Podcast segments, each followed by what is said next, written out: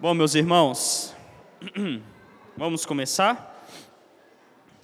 É uma alegria poder compartilhar mais uma série de estudos de um livro completo da Bíblia. Eu darei início a uma sequência de meditações sobre a carta de Judas. Como de costume em nossa igreja, nós iremos meditar em cada versículo dessa carta, que apesar de pequena, com somente 25 versos, é bastante desafiadora. Alguns homens antigos falaram que quanto menor o livro, mais difícil ele é. Eu acho que quem disse isso estava com a carta de Judas em mente. E tendo em vista essa dificuldade, as minhas limitações e as várias implicações teológicas que cada verso dessa carta nos traz, eu vou caminhar ao, aos poucos nessa carta. Talvez dividindo o nosso estudo em quatro partes, sabendo que ela poderia ser explorada em muitas outras partes. Eu acredito que o Dr. Martin Lloyd Jones conseguiria levar três anos para expor a carta de Judas. Pois bem, nessa primeira parte, nós meditaremos nos quatro primeiros versos dessa carta.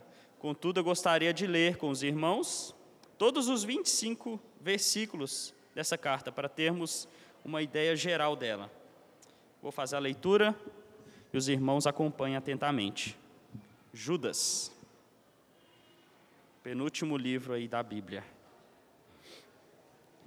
diz assim: Judas, servo de Jesus Cristo e irmão de Tiago, aos chamados, amados em Deus Pai e guardados em Jesus Cristo. A misericórdia, a paz e o amor vos sejam multiplicados.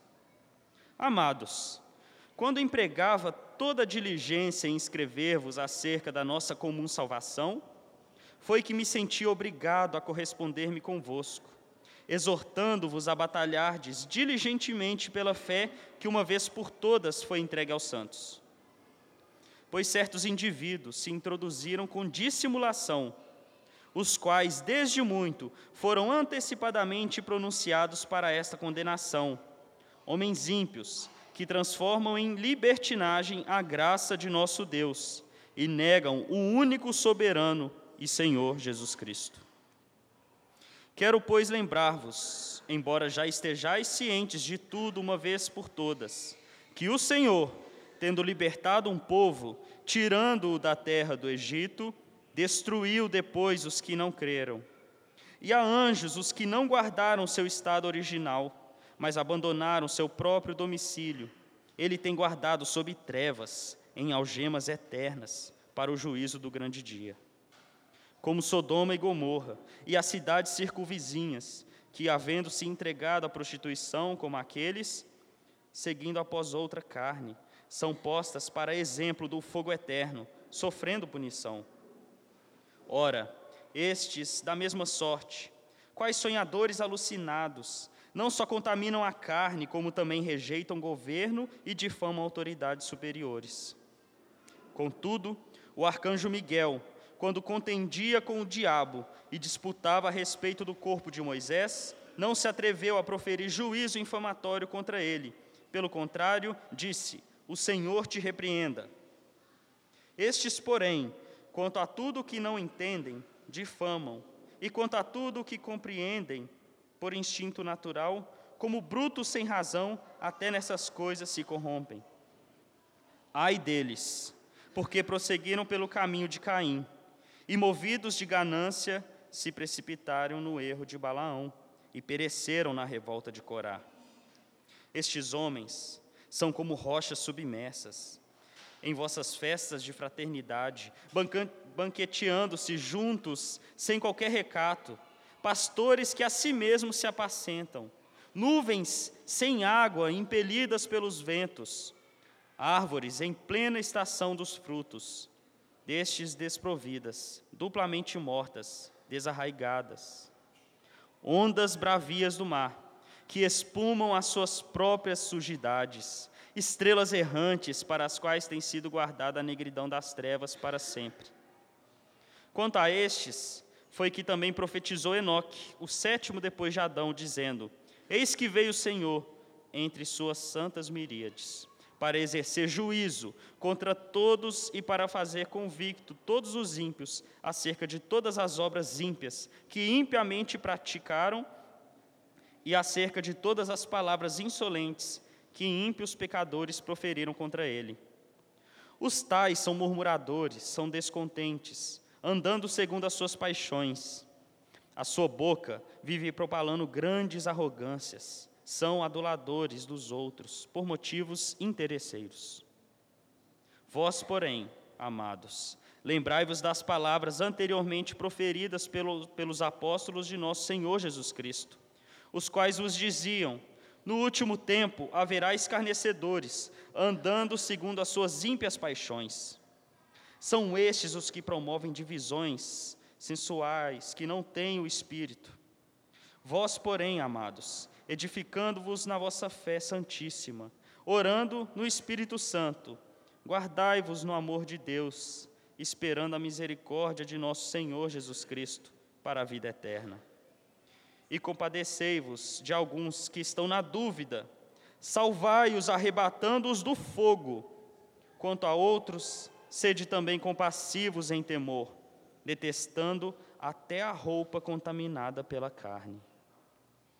Ora, aquele que é poderoso para vos guardar de tropeços e para vos apresentar com exultação, imaculados diante da sua glória, ao único Deus, nosso Salvador, mediante Jesus Cristo, Senhor nosso, glória, majestade, império e soberania, antes de todas as eras, e agora e por todos os séculos. Amém. Santo Deus, estamos diante da tua palavra, que ela é viva, poderosa para mudar nossas vidas. Pedimos ao Senhor que teu Espírito Santo venha falar aos nossos corações, venha trazer edificação. No nome de Jesus que eu oro. Amém. Em um livreto de um filósofo conhecido, cristão, chamado Rusas Rushduni, o livreto dele chama O Plano de Deus para a Vitória. É relatado um episódio em que o pastor conhecido George Whitefield foi repreendido. Para quem não conhece, George Whitefield foi um pregador anglicano, considerado um dos principais evangelistas do século XVIII, que causou um grande impacto no desenvolvimento do protestantismo no mundo. Nós certamente temos muito a aprender com esse homem de Deus. E nós aprendemos até com as suas falhas. O livreto nos conta que, em certa ocasião, George Whitefield jantou com vários pastores americanos. E nós somos informados que, depois do jantar, enquanto conversavam de maneira descontraída, o pastor Whitefield falou sobre as dificuldades que enfrentavam em seu trabalho como pastor. George Whitefield expressou tristeza e reclamava pelo pouco sucesso que ele tinha alcançado, apesar dos seus grandes esforços. Ele estava cansado das responsabilidades e tarefas diárias e disse que a sua consolação era saber que em breve terminaria sua obra e estaria com Cristo. Ele perguntou aos outros ministros que estavam ali ao redor da mesa se eles também encontravam conforto nessa ideia de descanso futuro. Todos ali concordaram, exceto o senhor Tenet, que estava sentado ao lado, ao lado de Whitefield em silêncio, e ele estava claramente com o um rosto de que não parecia satisfeito com aquela conversa. Nisso, o pastor Whitefield Virando-se para ele, deu um tapa no seu joelho e disse: Bem, irmão Tenet, você é o mais velho entre nós. Não te alegra pensar que seu tempo está tão perto, quando você será chamado para o lar e estará finalmente livre de todas as dificuldades? O senhor Tenet respondeu: Não, senhor. Não é o meu prazer de forma alguma, e se você conhecesse o seu dever, tampouco seria para você. Não tenho nada a ver com a morte. Meu dever é viver o quanto puder e servir ao meu Senhor e Mestre tão fielmente quanto puder, até que Ele considere apropriado me chamar ao lar. Whitefield, ainda não satisfeito, ele insistiu em sua pergunta e ele acrescentou algo. Ele disse: Mas caso o tempo da morte fosse deixado à sua escolha, certamente você escolheria a morte, não? E o senhor Tenet replicou: Não tenho nenhuma escolha nisso. Eu sou um servo de Deus e tenho me engajado em fazer o seu trabalho enquanto ele se agradar em me deixar aqui. Mas não, irmão, deixe-me lhe fazer uma pergunta. O que você acha que eu pensaria se eu enviasse o meu empregado Tom ao campo para lavrar? E se ao meio-dia eu fosse ao campo e o encontrasse roncando debaixo de uma árvore, reclamando: Senhor, o sol está muito quente e o arado é duro e difícil. Estou cansado e enfadado do serviço que me deu. Eu estou fatigado com o calor e fardo do dia. Senhor, deixe-me retornar para casa e me dispense desse serviço duro. O que eu diria? Que é um preguiçoso e inútil, que sua responsabilidade era fazer o trabalho que eu lhe dei, até que eu, justo juiz, considerasse apropriado chamá-lo para casa. Ou imagine que você tenha contratado alguém para um trabalho específico, por um determinado tempo, e essa pessoa, sem motivo algum da sua parte, fique cansada do trabalho. E antes de completar nem metade do tempo que você combinou com ela, comece a pedir para ser dispensada ou colocada em uma outra posição. Você não consideraria essa pessoa um funcionário ruim, negligente, que não valoriza os trabalhos e os benefícios do seu emprego? Rushduni conta que depois dessa grande e dura repreensão, Whitefield e os demais pastores que estavam ali presentes na mesa concordaram com a posição do reverendo Tenet. E eles perceberam que é possível errar, mesmo ao desejar morrer e estar com Cristo, que obviamente é algo bem melhor do que permanecer nesse estado caído em que nós estamos. No entanto, é o nosso dever dizer: esperarei todos os dias do meu tempo nessa terra, trabalhando diligentemente até que chegue a minha hora. Vejam, eu não estou defendendo aqui que a nossa morada celeste não deva ser desejada com todo o nosso ser. O ponto é que a nossa esperança não deve ser uma desculpa para o nosso relaxamento no trabalho cristão. Uma vez que o mundo jaz no maligno, não devemos entregar todas as coisas ao reino das trevas e nos isolarmos de todos com a desculpa de que estamos aguardando o lá celeste. Não foi isso que os puritanos fizeram, e por isso eles impactaram a sua geração nem tampouco foi o que os discípulos de Jesus fizeram, como nós podemos ver, por exemplo, na carta de Judas, onde nós temos aqui um chamado à batalha diligente pela fé. Judas chama a igreja a fortalecer o terreno em que os falsos mestres e os apóstatas estão engajados a tomar. Percebam que a maneira que Judas lida com os falsos mestres não é se recolhendo e esperando de maneira passiva a vinda de Jesus, com o argumento de que o mundo jaz no maligno e sempre haverá ímpios. Não. Judas chama a batalha. Judas conclama a igreja a não dar espaços aos falsos cristãos.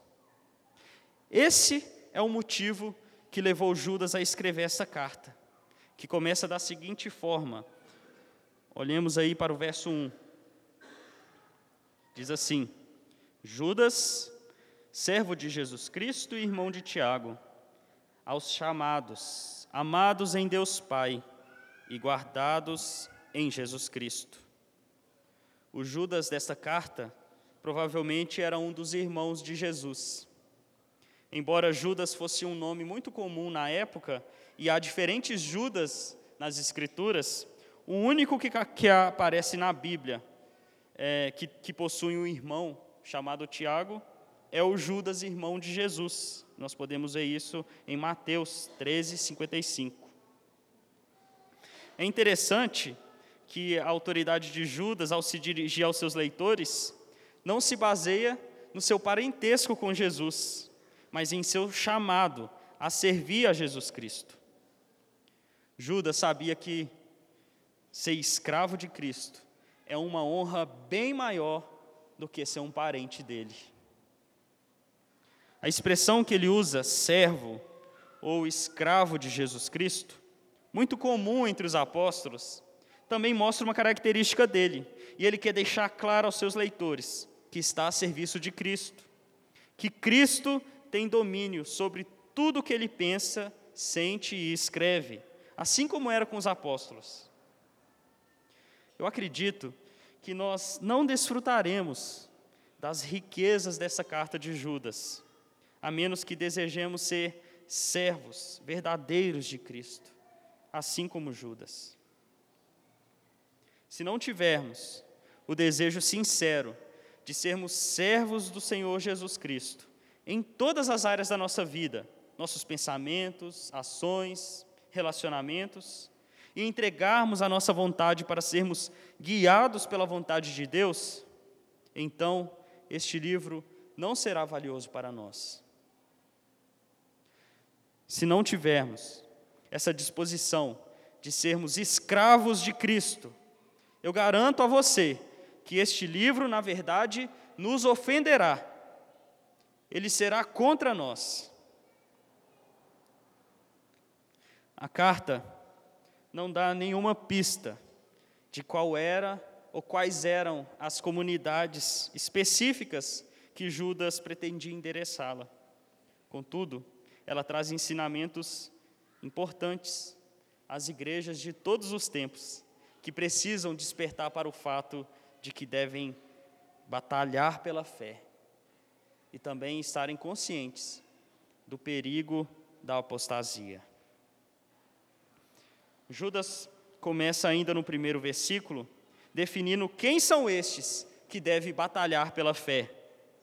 Eles são os chamados, os amados e os guardados em Jesus Cristo. Ou seja, Judas está escrevendo aqui para os crentes verdadeiros. Notem que todos esses verbos, eles são passivos, ou seja, Judas ele quer enfatizar a ação soberana de Deus sobre, sobre os crentes. Eu creio que ele faz isso para deixar claro aos crentes que eles não batalharão pela fé sozinhos, mas que eles podem contar com a presença de Deus ao seu lado nessa batalha. O primeiro termo que Judas usa é chamados.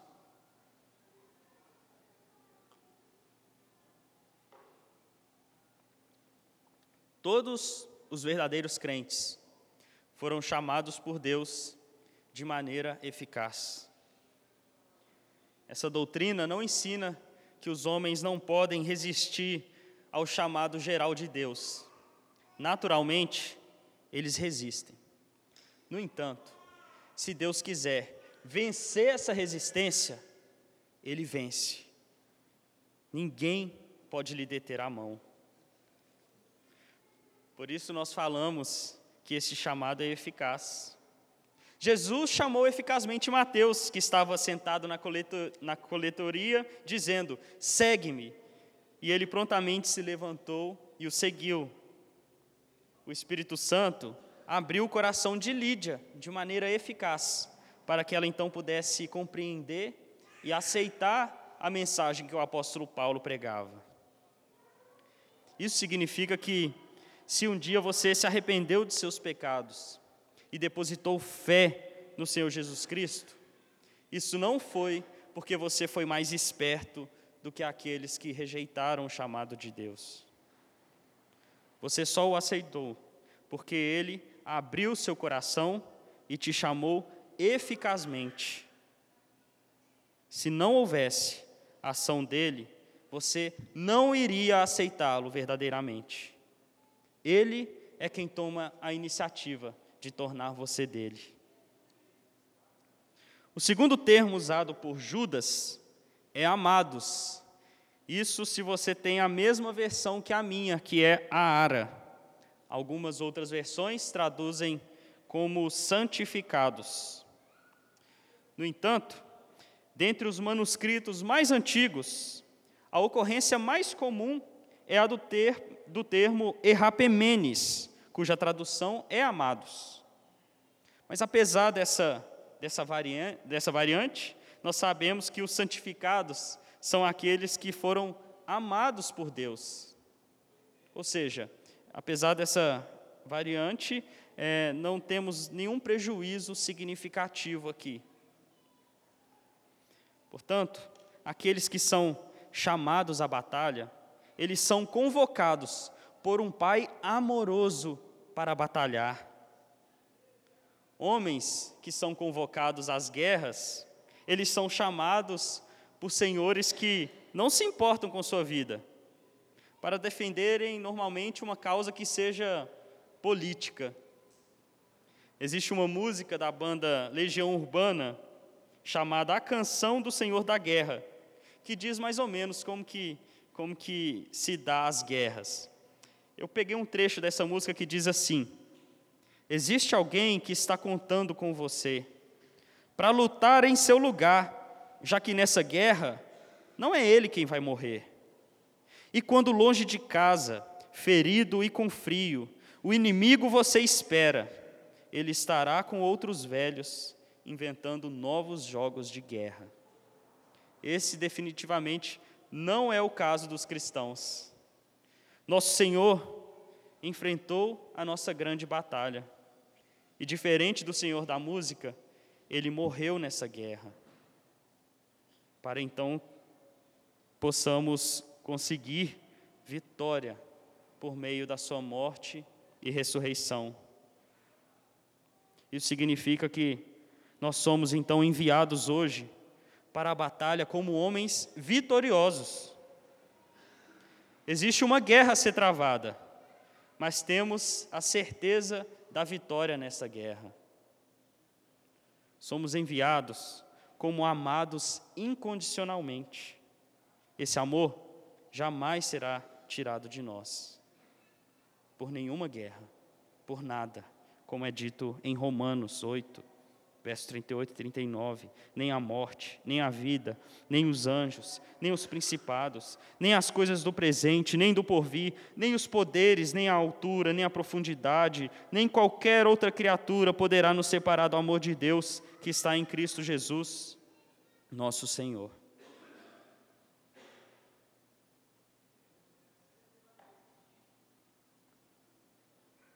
Após amados, Judas então usa a última qualificação daqueles que devem batalhar pela fé: guardados em Jesus Cristo. Aqueles por quem Cristo morreu jamais serão perdidos. Jesus disse isso em João 10, 28, acerca dos crentes: Eu lhes dou a vida eterna, jamais perecerão, e ninguém as arrebatará da minha mão. Em Filipenses 1,6, o apóstolo Paulo disse: Estou plenamente certo de que aquele que começou boa obra em vós há de completá-la até o dia de Cristo Jesus. É interessante notar que, enquanto Deus preserva os seus para a glória eterna, Ele também preserva anjos caídos e os falsos mestres para a condenação Nós vemos isso, por exemplo, no verso 6 de Judas, que diz: E há anjos, os que não guardaram seu estado original, mas abandonaram seu próprio domicílio. Ele tem guardado sobre, sobre trevas, em algemas eternas, para o juízo do grande dia. E no verso 13 é dito sobre os falsos mestres, ondas bravias do mar, que espumam suas próprias sujidades, estrelas errantes para as quais tem sido guardada a negridão das trevas para sempre. Deus tem toda a história sob o seu mais rigoroso controle.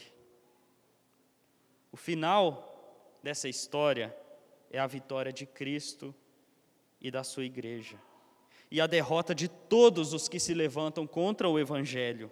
Por isso, Judas diz no verso 24: É poderoso para vos guardar de tropeços e, e para vos apresentar com exultação, imaculados diante da sua glória.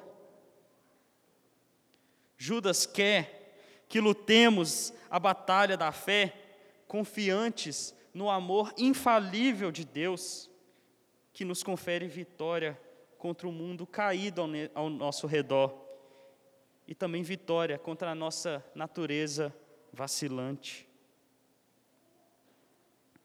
Depois de, de se apresentar e mencionar os destinatários da carta, Judas faz a sua saudação no versículo 2, destacando os demais traços necessários daqueles que lutam pela fé. Vejam comigo o que diz no verso 2: A misericórdia, a paz e o amor vos sejam multiplicados. Misericórdia, paz e amor devem ser marcas de um cristão genuíno, cada vez mais presente em seu relacionamento com Deus e com o próximo. Essas três marcas, elas estão intimamente ligadas. Quando Deus mostra misericórdia, não nos dando a condenação que merecemos, ou quando uma pessoa age com misericórdia em relação ao próximo, o resultado é a paz. Essa paz representa a restauração dos relacionamentos rompidos. Ela significa a ausência de conflitos e tensões presentes nos tempos de batalha. O homem, antes de ser alvo da graça salvadora e misericordiosa de Deus, vive em uma batalha contra Deus.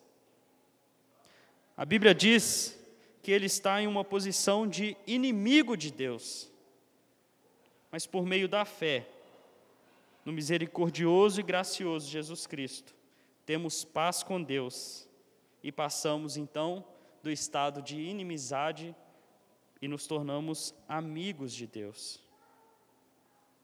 Nós então paramos de batalhar contra Deus e nós somos então chamados a batalhar para Deus. Por sua vez, essa paz obtida pela fé resulta em amor. Deus expressa seu amor pelo ser humano, e o ser humano, por sua vez, procura amar a Deus e ao próximo de acordo com a sua lei, como um reflexo do amor de Deus para com ele. Portanto, os crentes, os que foram chamados por Deus, amados e guardados em Jesus Cristo, e que foram alvos de muita misericórdia, paz e amor, são convocados para uma grande batalha e que batalha é essa? É a que está no verso 3, que diz assim: Vejam comigo, verso 3. Amados, quando empregava toda diligência em escrever-vos acerca da nossa comum salvação, foi que me senti obrigado a corresponder-me convosco, exortando-vos a batalhardes diligentemente pela fé, que uma vez por todas foi entregue aos santos. Judas havia sentado em sua cadeira para escrever sobre a comum salvação dos crentes. E o verso diz que ele estava dedicado nessa tarefa, querendo escrever talvez uma epístola que celebrasse as alegrias da salvação, ou talvez uma epístola que trouxesse consolo e esperança no Evangelho para os tempos difíceis que estavam por vir. Mas um desejo forte o impeliu a escrever sobre outra coisa, isto é, sobre a batalha que eles deviam travar em defesa da fé. Judas, no início, queria escrever sobre algo que unia os crentes, mas então foi impelido a escrever sobre algo que desunia os crentes, os apóstatas. O tom da carta, então, é de batalha. A palavra grega que está por trás de batalhardes diligentemente não se refere a uma luta branda ou uma mera reprovação, mas refere-se a um confronto épico, uma luta poderosa, um tipo de coisa que acontece quando há uma dedicação total, uma dedicação máxima. Essa é a dedicação que Deus espera de todos os crentes, uma dedicação firme pela fé que uma vez por todas foi entregue aos santos. Essa fé aqui não é a fé no sentido subjetivo, algo ligado ao sentimento interno, mas é o corpo de doutrina dos apóstolos, o Evangelho, conforme você pode ver no verso 17 dessa carta. Esse é o significado de fé aqui em Judas. Isso é muito importante. A carta de Judas nos ensina que a luta pela fé não é tarefa somente de pastores e missionários que dedicam em seus ofícios de maneira integral. Todos os crentes devem participar ativamente e com dedicação total ao Evangelho. Todos os crentes devem ser crentes de tempo integral. Agora deixa eu me fazer uma pergunta. Você gasta tempo batalhando em oração pela igreja.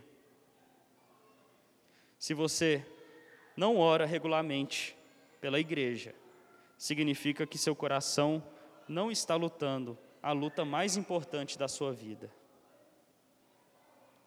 Você estuda teologia? Não estou falando aqui de quantas páginas das institutas você já leu, mas você tem estudado as doutrinas da fé cristã? O modo que Deus se fez conhecido é através da revelação. Se você despreza o estudo bíblico, você está desprezando o conhecimento de Deus. Isso significa que você não poderá prevalecer contra um falso mestre. Você pode colocar a sua família em perigo por causa de falsos ensinos que você nem sequer consegue discernir. Se você despreza teologia, você está desprezando a fonte de toda moralidade. Há pessoas que podem ter o plano de refletir sobre Deus, o pecado e a revelação em algum momento no futuro, talvez quando chegar a aposentadoria. No entanto, se realmente existe um Deus que responsabiliza os seres humanos e pune atos como adultério e roubo. Então, essas, essas pessoas devem parar hoje de trair suas esposas e de desviar fundos. Isso não deve ser deixado para mais tarde. A responsabilidade é imediata, não pode ser postergada. Se você não estuda sobre o dia do Senhor, você certamente não desfrutará das bênçãos deste dia, reservados para o nosso próprio benefício. Outra pergunta: você tem coragem de confrontar o pecado de um irmão por amor à sua alma e à igreja? Ou por vezes você peca por omissão, por medo de perder o favor ou a boa imagem para com o irmão, ou até mesmo para com alguém da liderança da igreja, você utiliza o dinheiro que Deus lhe concede para a obra dele. Existem missionários tão carentes de recursos, homens que estão batalhando pela fé nos lugares mais difíceis. Existem missionários que gastam muitos anos de preparação para irem para lugares onde provavelmente eles vão viver poucos meses. Não devemos pensar que eles são de um tipo de departamento diferente do nosso, que não tem muita ligação conosco, que são talvez especiais demais. Deus chamou pessoas para se envolverem nisso. Se você não foi chamado por Deus para ir ao campo, você foi chamado a ajudar aqueles que foram com orações e com recursos. Será que existe alguma outra razão pela qual Deus nos concede tantas coisas? Se você tem fracassado nessas áreas, você não está lutando a batalha da fé que Deus quer que lutemos. O verso 3 conclui dizendo que a fé, uma vez por todas, foi entregue aos santos. Ou seja, a fé ou o conteúdo do evangelho dado aos apóstolos já havia sido entregue, de modo que não há mais nenhum lugar para inovação. Qualquer adição de nova doutrina deve ser rejeitada, deve ser considerada anátema, maldita, como diz o apóstolo Paulo. A fé que defendemos, portanto, é o evangelho que já foi dado e concluído no passado. E é através deste evangelho que nós somos capacitados para a batalha contra todos os que querem perverter, perverter a mensagem do evangelho. Se nós desprezamos as doutrinas dos apóstolos, estaremos sujeitos aos perigos que Judas coloca aqui no verso 4. Vejam comigo, verso 4. Pois certos homens, certos indivíduos, se introduziram com dissimulação, os quais desde muito foram antecipadamente pronunciados para esta condenação. Homens ímpios, que transformam em libertinagem a graça de nosso Deus, negam o nosso único soberano e Senhor Jesus Cristo.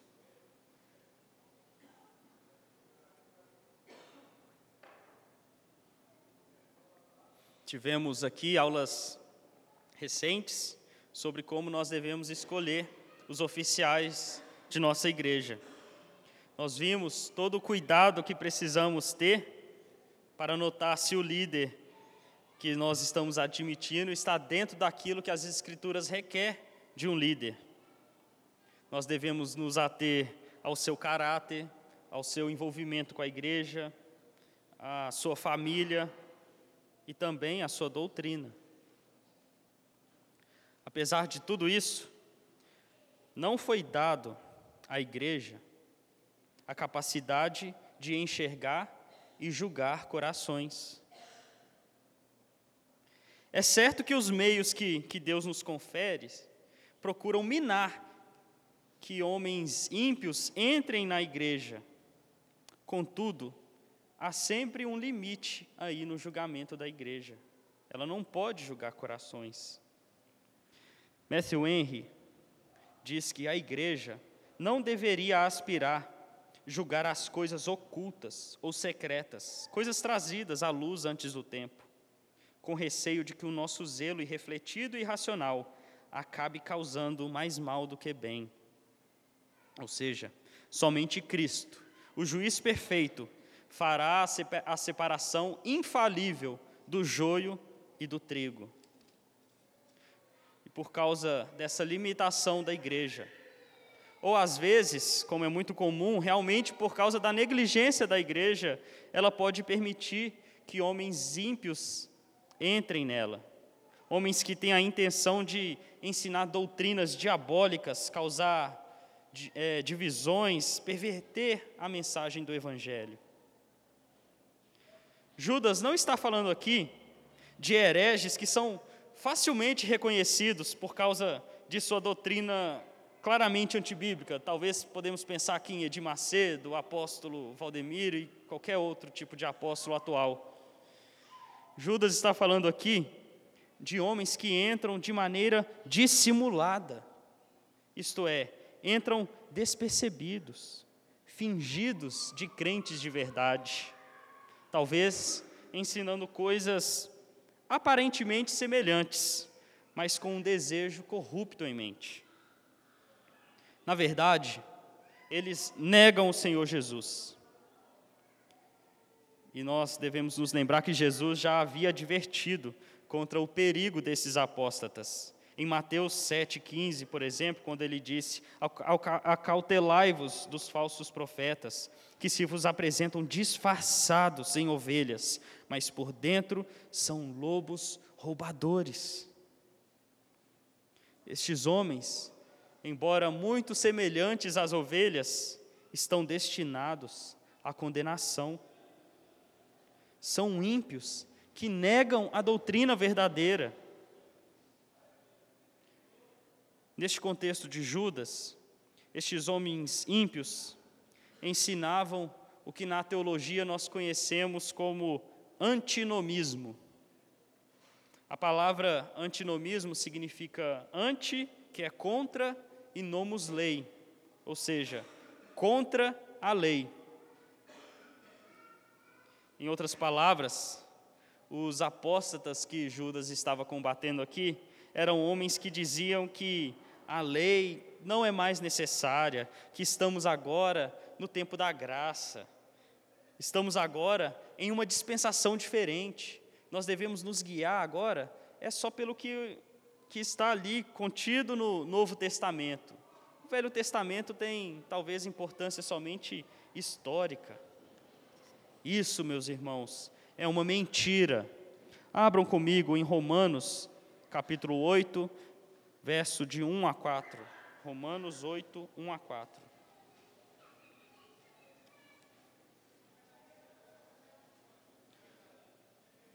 Paulo aqui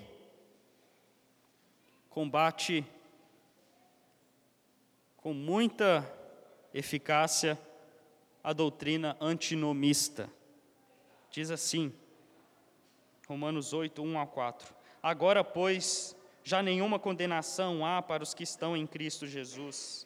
Porque a lei do Espírito da vida em Cristo Jesus te livrou da lei do pecado e da morte.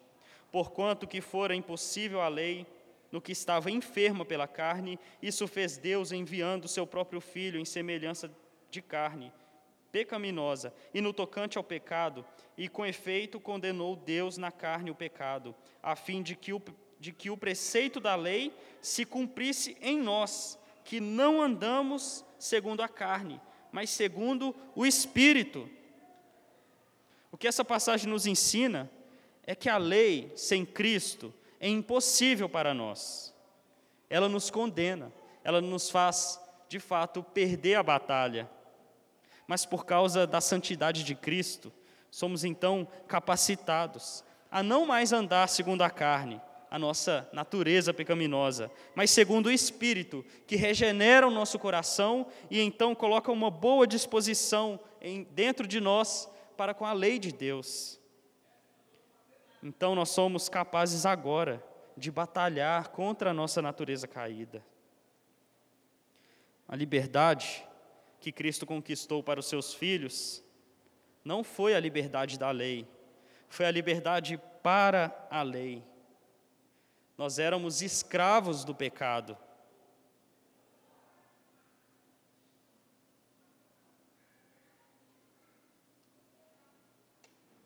Agora nós somos livres, a ponto de podermos dizer, assim como Judas, escravos de Cristo.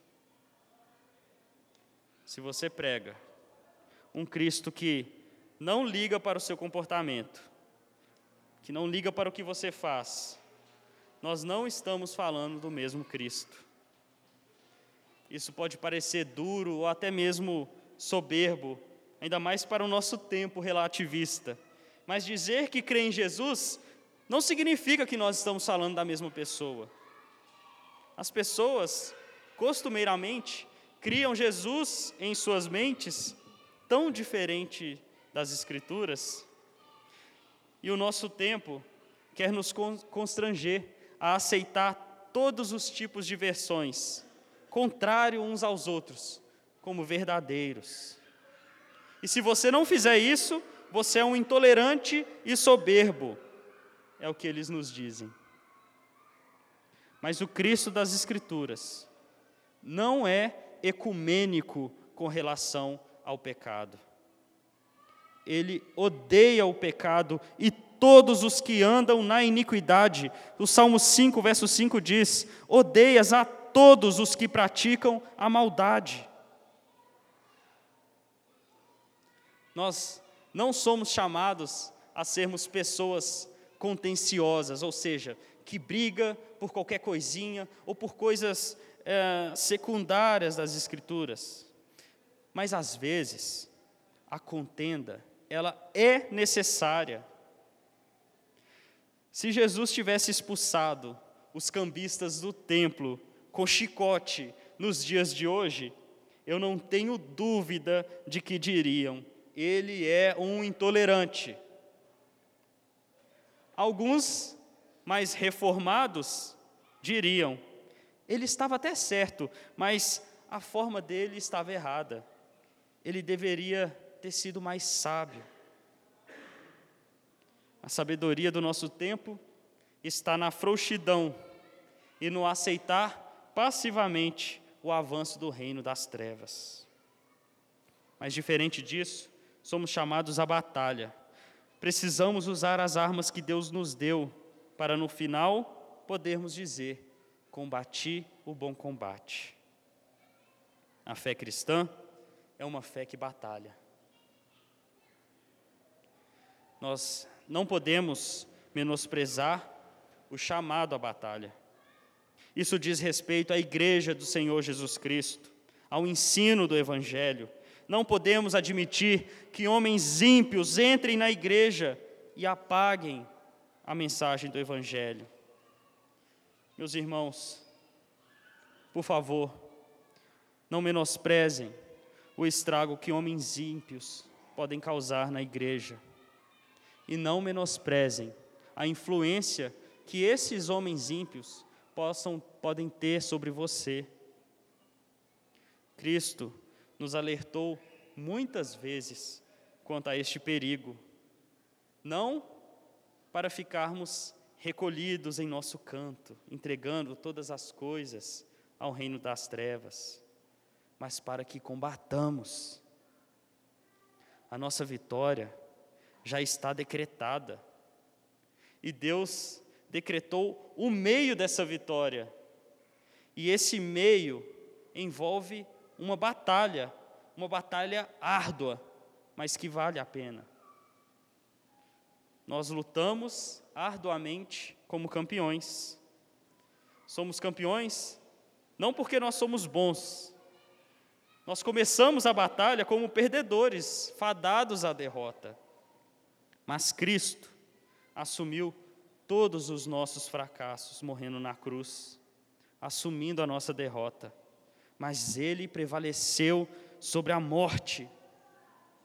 Cristo enfrentou a batalha que todos nós fracassamos, a batalha contra o pecado e contra a morte, mas Ele prevaleceu. E Cristo compartilha a sua vitória com todos aqueles que depositam fé em Sua pessoa. Então, somos capacitados pelo mesmo Espírito a lutar, sabendo que agora a morte não terá mais vitória sobre nós. Não haverá um tempo em que a igreja será destruída pelos apóstatas, mas haverá um tempo em que não haverá mais apóstatas, porque o oficial celeste julgará os corações e não admitirá que homens ímpios, homens que não têm Cristo no coração, venha fazer morada no céu e venha fazer parte da igreja gloriosa. Amém. Ah, acho que eu consegui cumprir o tempo disponível e agora eu deixo para os irmãos, aqueles que quiserem, a fazer alguma pergunta dentro daquilo que nós, que nós vimos. Esse é um momento em que eu particularmente temo, porque, porque Judas é uma carta muito difícil. É, tenho ali, principalmente no, nos próximos versos, né, eu li, eu, a gente viu hoje até o 4, mas os próximos tem muitas coisas ali que geram muitas discussões e muitas polêmicas. Mas, dentro daquilo que, que foi falado hoje, do verso 1 ao 4, alguém gostaria de perguntar ou fazer alguma colocação, uma observação? Fiquem na liberdade.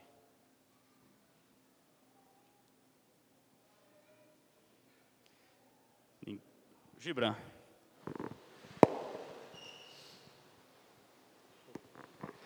É, essa carta aqui, ela foi escrita assim pelo contexto, né? Não fala claramente, mas pelo contexto, a época que foi escrita, ela foi escrita para algum alguma região específica, alguma igreja específica, ou ela já foi escrita para ser uma carta aberta assim a todos os crentes da época?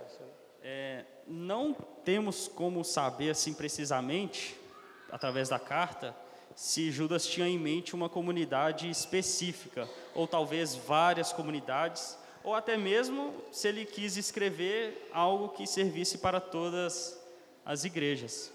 Mas algumas coisas ali nessa carta de Judas pode nos dar indício de que talvez é, fosse ali crentes que foram outrora judeus.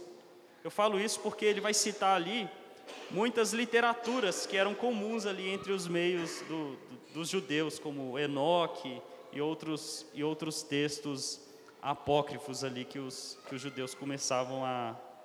que eles tinham conhecimento, né?